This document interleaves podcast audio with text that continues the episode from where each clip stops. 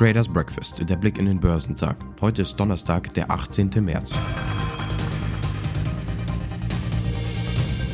Gestern war es soweit. Die Fed gab seine Ergebnisse seiner zweitägigen Sitzung bekannt. Doch trotz anziehender Konjunktur kommt eine Zinswende für die US-Notenbank nicht in Frage. An der Wall Street wurde das gerne gehört, trotzdem fiel die Reaktion nicht euphorisch aus. Die Märkte im asiatisch-pazifischen Raum legten am Donnerstag im Großen und Ganzen zu, da die Anleger auf die weithin erwartete Entscheidung des Geldpolitischen Ausschusses der Russen-Notenbank reagierten. Der Nikkei in Japan stieg um 1,58 Prozent. Der südkoreanische Kospi kletterte um 1,23 Prozent. In Hongkong stieg der Hang Seng Index um 1,15 Prozent. Chinesische Festlandaktien legten zu. Der Shanghai Composite stieg um 0,45 Prozent, während der Shenzhen Component um 0,68 Prozent zulegte. Australische Aktien widersetzten sich dem allgemeinen positiven Trend, wobei der Benchmark ASX 200 um 0,43 Prozent abrutschte, da die meisten Sektoren niedriger gehandelt wurden. US-Aktien machten frühere Verluste wett und sprangen am Mittwoch höher, nachdem die Federal Reserve sagte, dass sie keine Zinserhöhung bis 2023 sieht und dass sie die Inflation heißer als üblich laufen lassen wird, um eine vollständige wirtschaftliche Erholung zu gewährleisten. Der Dow Jones stieg um 189 Punkte oder 0,6% auf 33.015 und schloss damit zum ersten Mal über der 33.000er Schwelle. Der S&P 500 machte einen Verlust von 0,7% wett und stieg um 0,3% auf ein Rekordhoch von 3.974. Der Nasdaq machte frühere Verluste wett und beendete den Tag 0,4% höher bei 13.525. Der technologielastige Index fiel zeitweise um 1,5% da Wachstumsaktien angesichts erneut steigender Anleihenrenditen unter Druck gerieten. Konkret beließ die Fed den Leitzins am Mittwoch erwartungsgemäß in der Spanne von 0 bis 0,25 Prozent. Zugleich geht die Bank im Mittel davon aus, dass er auch bis 2023 nicht angehoben wird. Der gegenwärtige Kurs werde beibehalten, bis die Ziele der Fed erreicht seien, teilte die Notenbank weiter mit. Gleichzeitig erhöhten die Währungshüter ihre Prognosen für das Wirtschaftswachstum im laufenden Jahr deutlich. Die Fed strebt Vollbeschäftigung und eine Inflation von längerfristig 2% an. Weil die Inflation seit längerem unter diesem Wert liegt, will die Fed eine Zeit lang Inflationsraten von mehr als 2% dulden. Falls nötig, könne die Geldpolitik auch jederzeit angepasst werden, hieß es in bester Notenbankenmanier weiter. Die Fed hält sich natürlich ein Hintertürchen offen, um gegebenenfalls zu reagieren.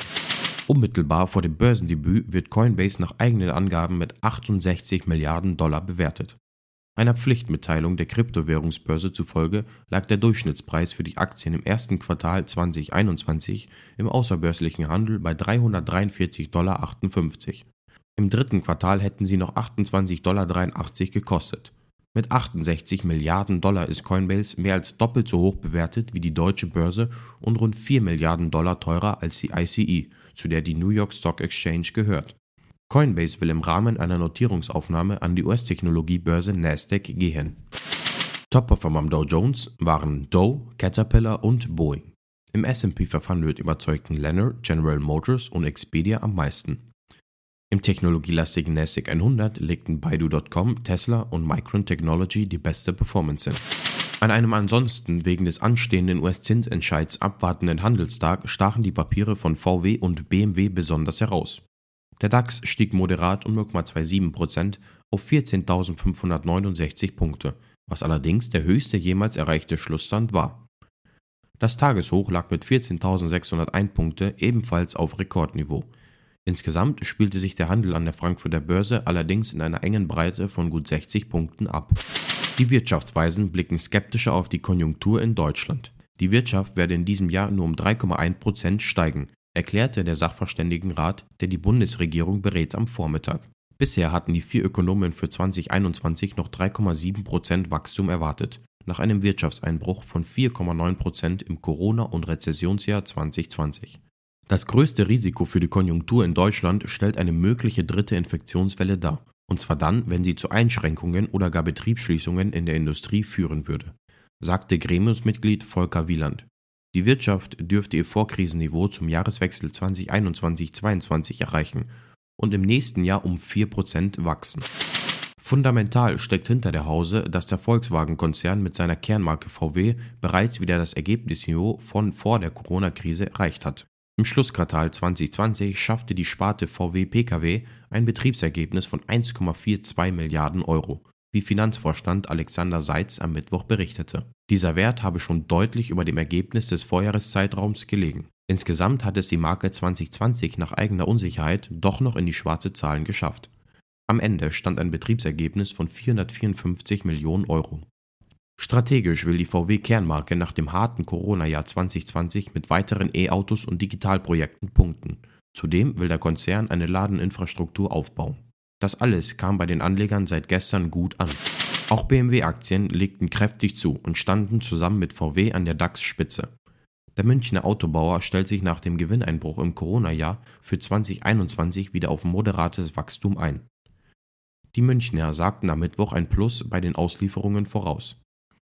Der Vorsteuergewinn dürfte deutlich steigen, die EBIT-Marge, also das Verhältnis des operativen Ergebnisses zum Umsatz, wieder auf 6 bis 8 Prozent klettern.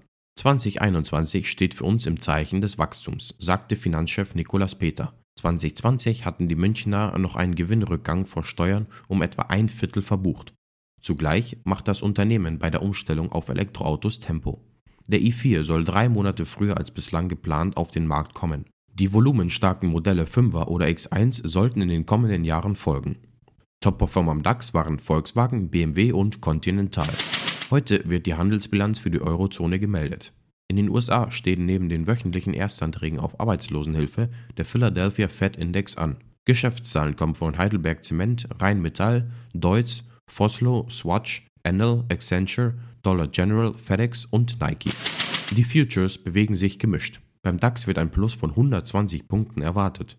Beim Dow Jones rechnet man mit einem Minus von 50 Punkten und beim S&P 500 mit einem Minus von 10 Punkten. Beim technologielastigen Nasdaq 100 wird ein Minus von etwa 300 Punkten erwartet.